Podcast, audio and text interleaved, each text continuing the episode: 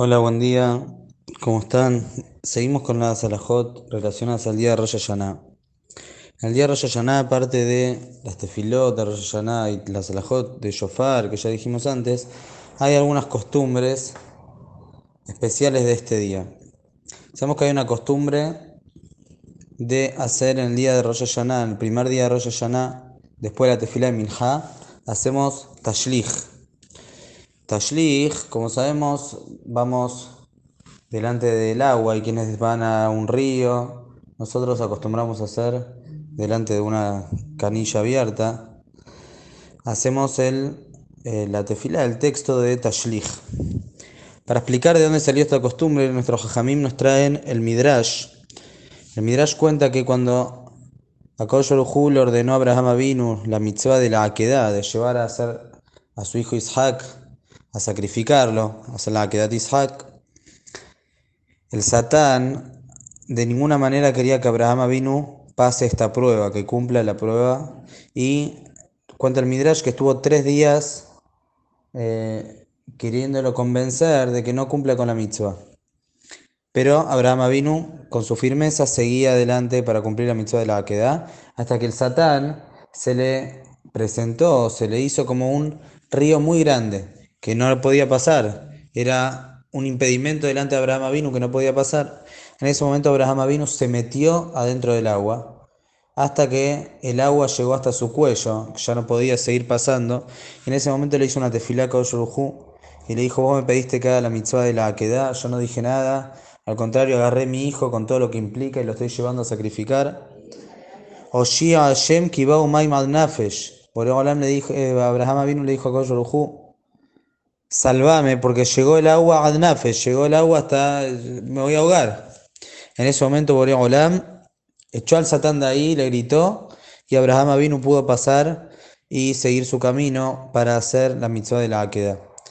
Entonces nosotros también vamos delante del agua para recordar el Zehut de Abraham vino de la Akedat Ishak. Sabemos que muchas veces en la tefilá recordamos la Akedah, la perashá que vamos a leer el segundo día de Rosh Hashanah es la Perayata Akedah, la la Akedat Ishak. Este es el Zehut de los Zehuyot más grandes que nosotros, eh, por mérito de él, pedimos que Boreolam nos mande un buen año. Entonces, por eso, todo lo que podemos hacer para recordar la Akedah, hacemos. Y esto es una de las cosas, hacer tashlich, ir delante del agua para que el agua también recuerda la Akedat Ishak. Traen los hajamim también, que en el momento sabemos que se hace todo el texto que ya está estipulado y está escrito en los mahzorim. Cuando llega el momento de que leemos el pasuk, miel camoja, no vamos a beber al pe, shali, shalit, naharató, etc. Betashlich bimsulotiam kol hatotam. En ese momento representamos como que los abonot, los pecados se van al río. En ese momento los hajamim traen que la persona sacuda un poco sus ropas en representación de sacar de, de, dentro de nosotros todos nuestros pecados y mandarlos hacia afuera, en este caso que se vayan con el río.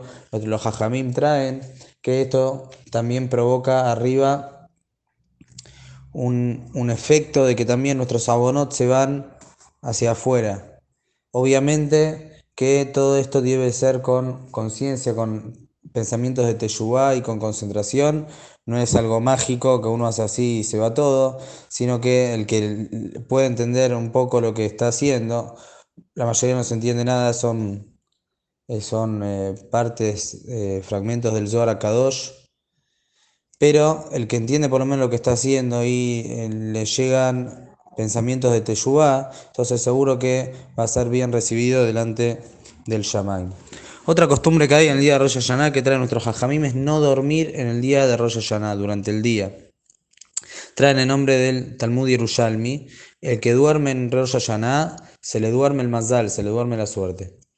Pero bueno, ¿cuál es el motivo de esta alajá? Es porque si te están juzgando no corresponde que estés durmiendo. ¿Cómo estar durmiendo mientras te están juzgando? Lo mejor sería que la persona no duerma todo el día, pero bueno, sabemos que a veces es muy difícil.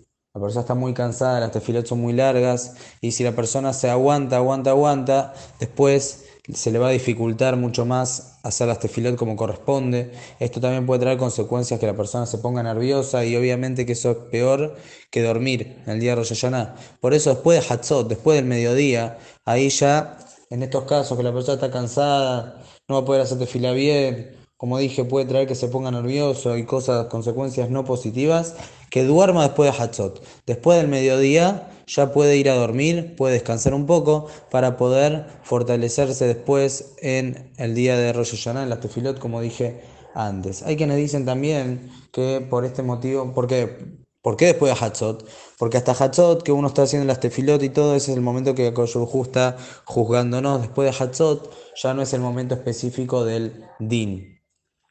Algunos dicen por esto también que es bueno levantarse antes de Amud Shahar, antes del amanecer, también justamente por este motivo, para que no estemos durante el día durmiendo. Quien lo pueda hacer es muy bueno. De todas maneras, eh, trae el nombre de Rav Shlomo Zalman Oyerbach, así lo trae Jajam Obadiah Yosef en Hazon Obadiah, nombre de él, que principalmente el problema es quien está despierto y se va a dormir. El que ya está durmiendo y todavía no se levantó, ahí es menos problema. ¿Por qué? Porque el que está despierto y se va a dormir sí está demostrando que no le importa el juicio. Pero el que sigue durmiendo no es que se fue a dormir específica, especialmente. Entonces en ese caso sería más leve. La persona que sabe que si se va a levantar muy temprano después no va a hacer tefila bien, entonces no pasa nada, que siga durmiendo y vaya al horario de tefilá y haga la tefilá como corresponde.